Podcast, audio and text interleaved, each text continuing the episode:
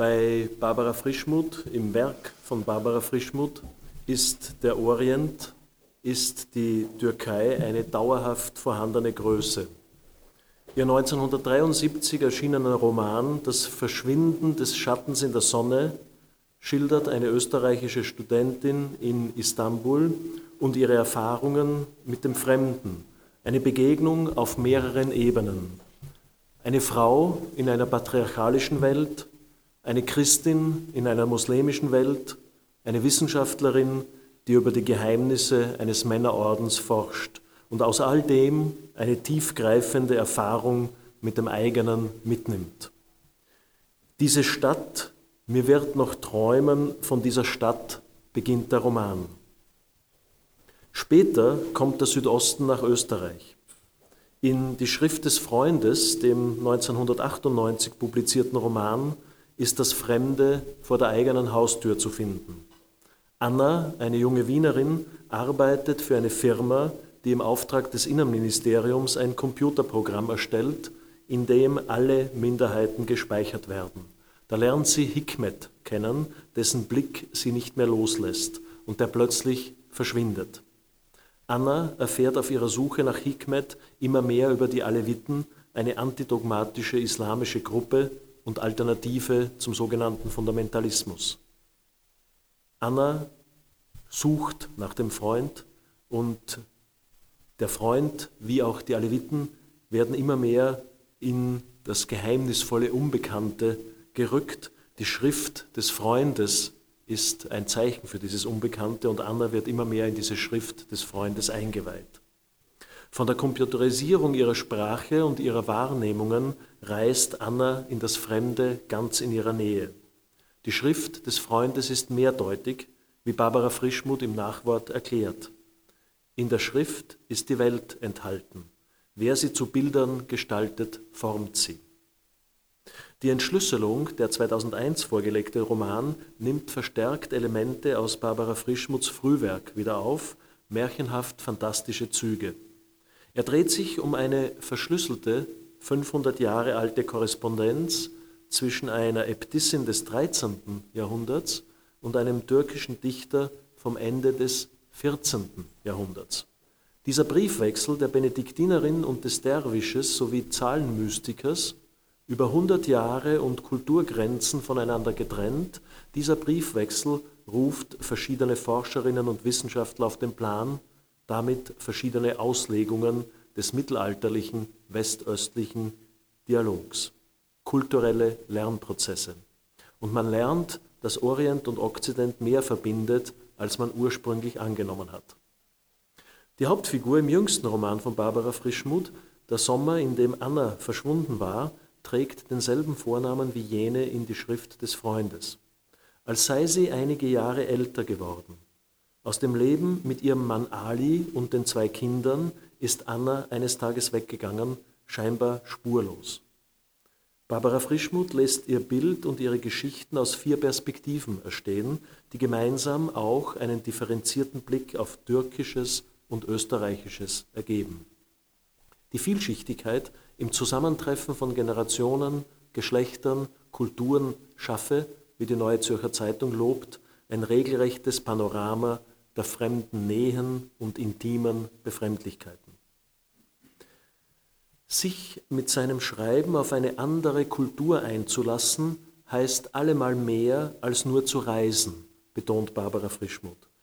Der Blick über den Kulturzaun sei nötiger denn je und die Literatur könne ihn am ehesten riskieren, sei sie doch an Wagnisse aller Art gewöhnt. Und ich bitte Barbara Frischmuth um ihre Lesung. Guten Abend. Ich lese jetzt ein bisschen was aus diesem letzten Roman, Der Sommer, in dem Anna verschwunden war. Es geht, wie schon angedeutet, um ein Miteinanderleben. Die Protagonisten dieses Buches sind alle österreichische Staatsbürger, was man sehr oft vergisst, wenn von Türken die Rede ist. Ähm, es gibt drei Generationen, die Generation von Emmy und Irene, die Generation von Anna und die Generation ihrer Kinder. Ähm, ich beginne mit dem ersten Kapitel, da muss ich am wenigsten vorher dazu sagen und ähm, werde dann noch etwas aus der Perspektive der Tochter von Anna lesen, nämlich Inimini, die mit dem Weggehen ihrer Mutter das größte Problem hat, nämlich sie ist 14, nicht nur in der Pubertät, sondern auch in einem Religionskonflikt befangen. Sie möchte irgendwo dazugehören und sucht sich weder ihre, wie sie meint, davongelaufene Mutter noch ihren alevitisch-türkischen Vater, der eben einer Art äh, heterodoxen Religionsgemeinschaft angehört, sondern sie ähm, sucht sich eine Peer Group unter ja, orthodoxen Muslimen, was aber nicht heißt unter fundamentalistischen Muslimen, eher traditionellen. Das erste Kapitel, das ich anlese, ist aus der Perspektive der dicken Emmy, der besten Freundin ihrer Mutter Irene, nein, ja, Annas Mutter Irene, äh, die auch Anna mehr oder weniger großgezogen hat. Die Sonntage waren immer am schlimmsten. Was Wunder, dass da plötzlich eine Frau im Baum hing, mit den Beinen zappelte und um Hilfe schrie. Es war der Sonntag, an dem Inimini zum ersten Mal ihr Kopftuch trug. Ali und Omo hatten den Mund noch nicht zugekriegt, da kam diese Person und versaute Inimini den Auftritt. Dazu kreischten die Vögel, als hätte die Katze sie am Schwanz gepackt und der Wind legte die Grashalme flach. Völlig daneben die Frau, maulte Inimini und schleppte geistesgegenwärtig eine Leiter an. Die Zapplerin fand Halt und stieg mit dem Rücken zur Welt, Sprosse für Sprosse auf die Erde herab.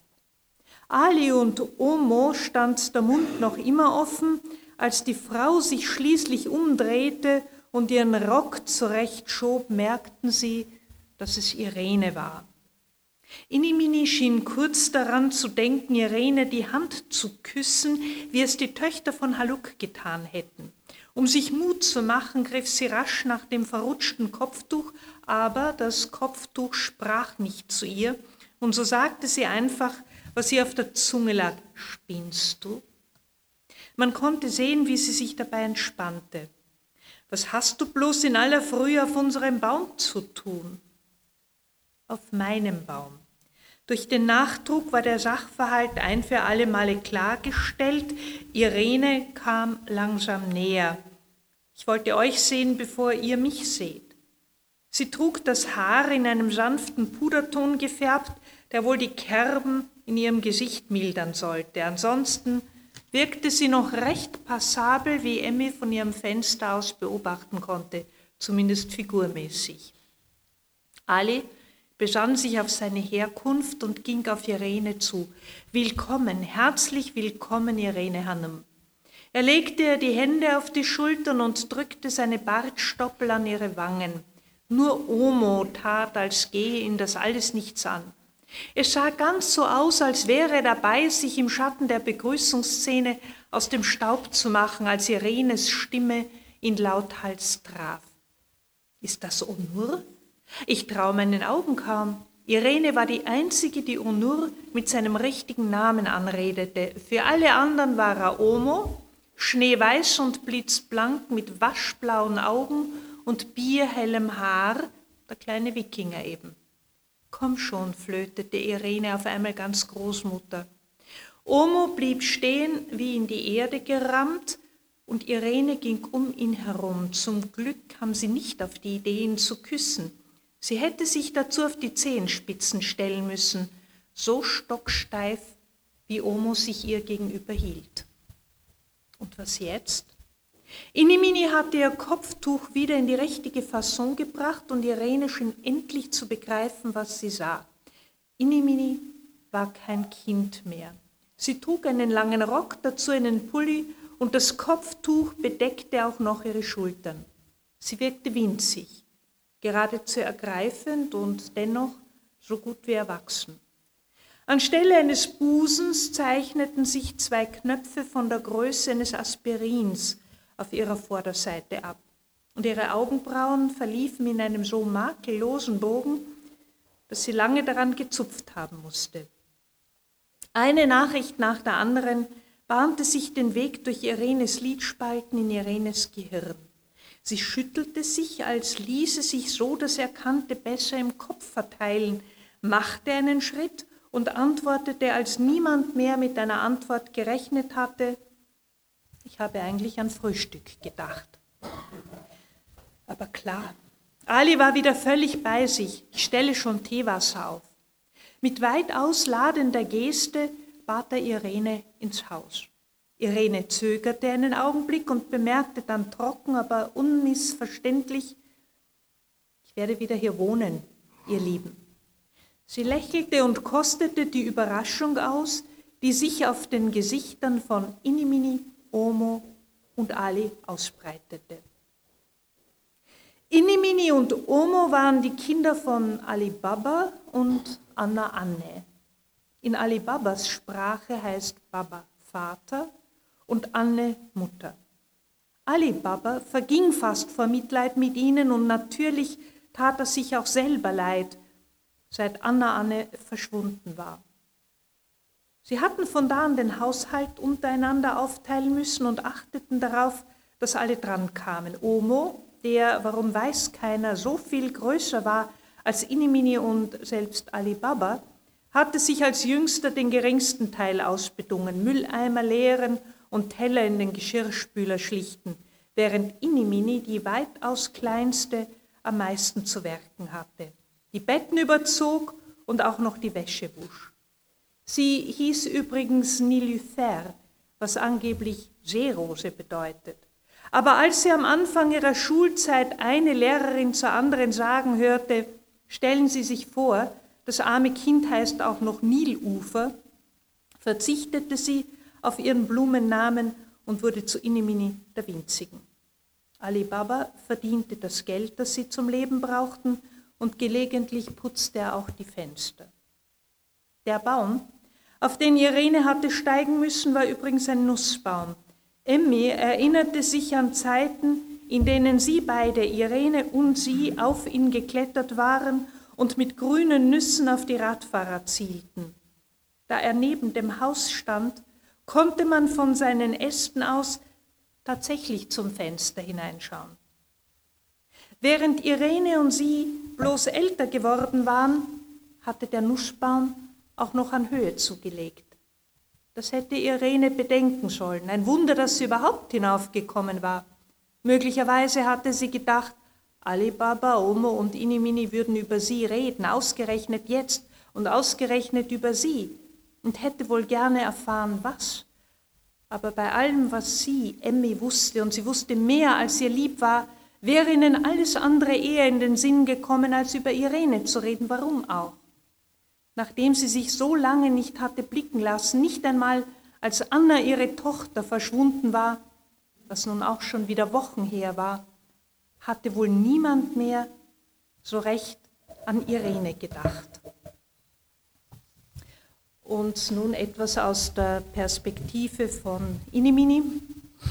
Finde ich geil, sagte Hylia, eine Großmutter, die vom Baum hängt. Wie eine taube Nuss, genau so. Zuerst dachte ich, es sei ein Paragleiter, der sich in unseren Nussbaum verfangen hat, fügte Inimini hinzu. Paragleiter? Die gibt's hier gar nicht, sind verboten. Bei Nermin war immer alles verboten, was sie nicht kannte, was sie nicht wusste, was sie nicht mochte, alles war verboten. Einer, der sich verflogen hat.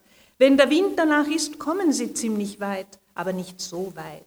Nermin packte die Schulsachen aus, Buch um Buch, Heft um Heft. Egal, es geht doch nur darum, was ich gedacht habe, dass es ist. Und kreischte auch noch, da wusste ich, dass es eine Frau war. Wie ist sie denn raufgekommen? Hylia war noch immer begeistert. Geflogen? Geklettert, wie damals, als sie Mädchen waren, sie und die dicke Emmy. Die Lehrerin, die nicht mehr aus dem Haus geht, Inimini nickte. Wir haben sie noch gehabt in der ersten Klasse. War bei weitem nicht so schlimm, wie sie ausgesehen hat. Hylia stellte ihre Schultasche auf den Kopf und alles fiel heraus, auch ihr angebissenes Pausenbrot. Nermin zeigte mit dem Finger drauf, bist du vom nackten Affen gebissen? Brot auf dem Boden, wenn Allah das sieht.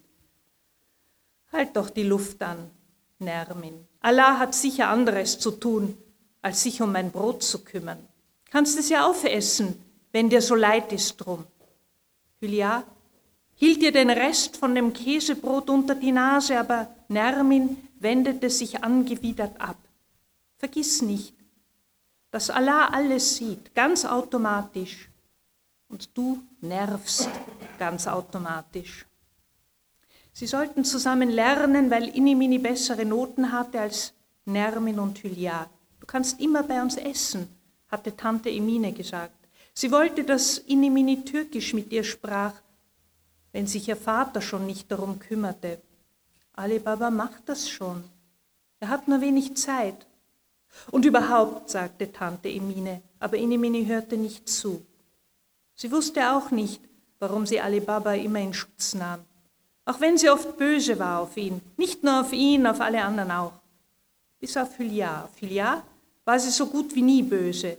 Hylia auf sie auch nicht, glaubte sie zumindest. Ali Baba war in Iniminis Zimmer gekommen, er hatte sogar geklopft. War wohl doch nicht im Abenddienst heute. Ob sie kein Vertrauen mehr zu ihm habe? Wieso? fragte sie. Er hockte sich auf ihr Bett, während sie auf dem Stuhl vor ihrem Schreibtisch sitzen blieb. Na, du weißt schon. Sie zuckte die Achseln, es fiel Alibaba schwer, einen Anfang zu finden.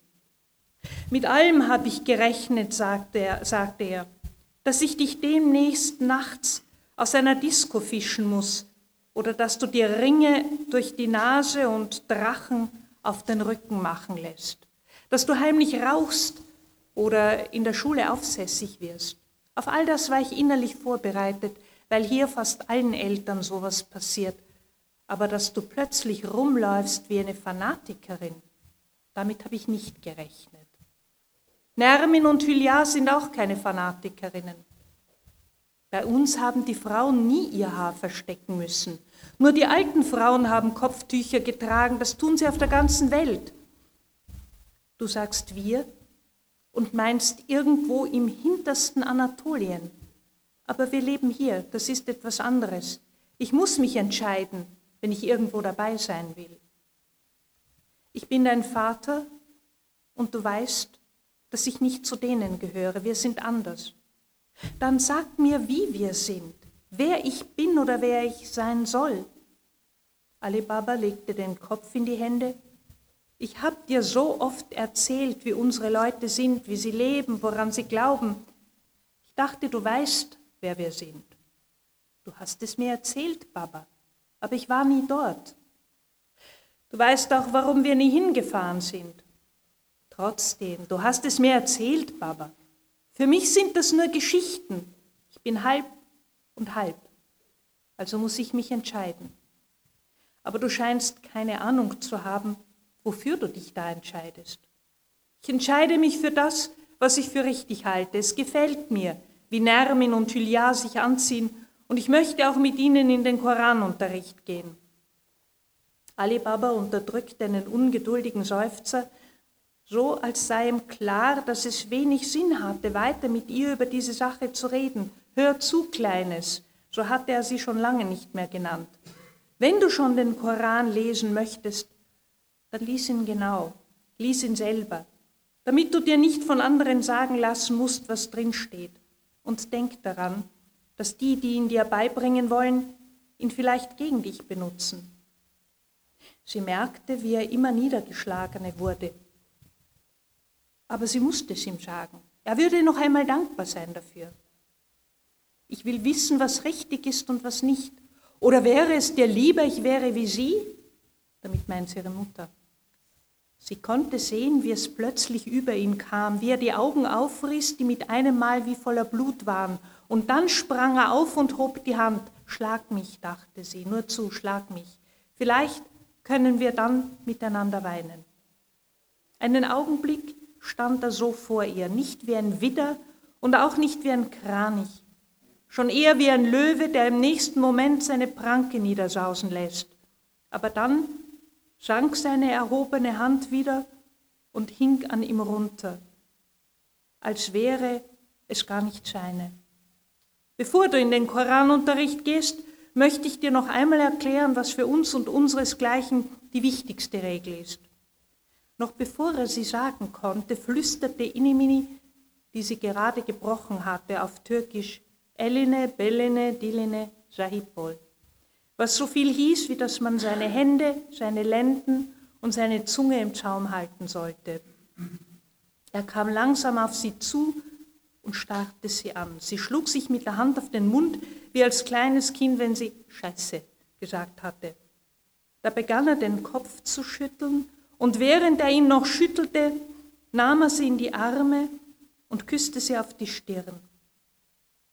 Schlaf gut, Kleines, sagte er dann, als er ging.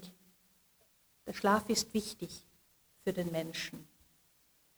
Inimini macht sich tatsächlich mit ihren beiden Freundinnen, Hülya und Nermin, auf in den Koranunterricht.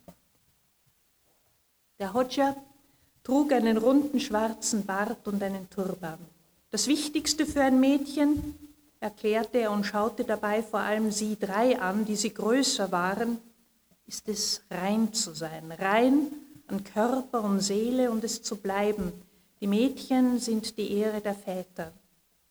Er zeigte ihnen die Buchstaben und erklärte die Wörter. Inimini musste sich an seine Sprache erst gewöhnen. Meist sprach er zu schnell und sie verstand sein Türkisch nicht und erst recht nicht die vielen arabischen Ausdrücke.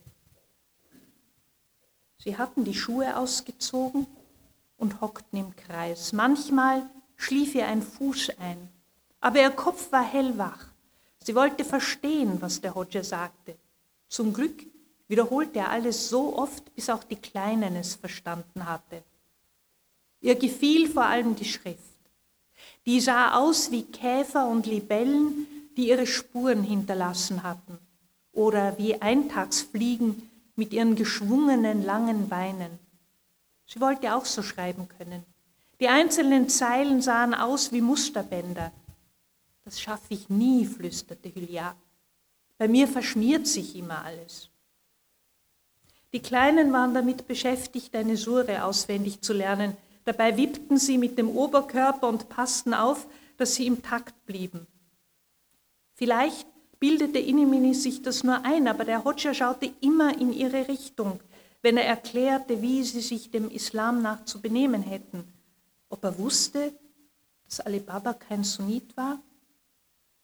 Sie mussten ziemlich viel auswendig lernen. Inimini versuchte so wenig wie möglich mit dem Hodja zu sprechen, damit er nicht merkte, dass sie nicht so gut Türkisch sprach. Nermin und Hülya nahmen sie immer in die Mitte und meistens sprachen sie für sie. Im Bus hörte Inimini eine ältere Frau zu einem Mann sagen, die armen Dinger, wohl noch keine 15, schon müssen sie sich so vermummen und das hierzulande ein Skandal ist das. Die glaubte gewiss, dass sie kein Deutsch konnten. Inimini lag ein Saga auf der Zunge, aber was der Hodja übers Benehmen gesagt hatte, ließ sie den Mund halten. Außerdem kniff Nermin sie wie immer schon im Voraus, noch bevor sie etwas gesagt hatte. Als sie dann kurz vor der Zypresse beim Hinterausgang ausstiegen, drehten sich alle im Bus nach ihnen um. Sie aber hielten sich ganz gerade und schauten erhobenen Kopfes vor sich hin. Danke, Barbara Frischmuth.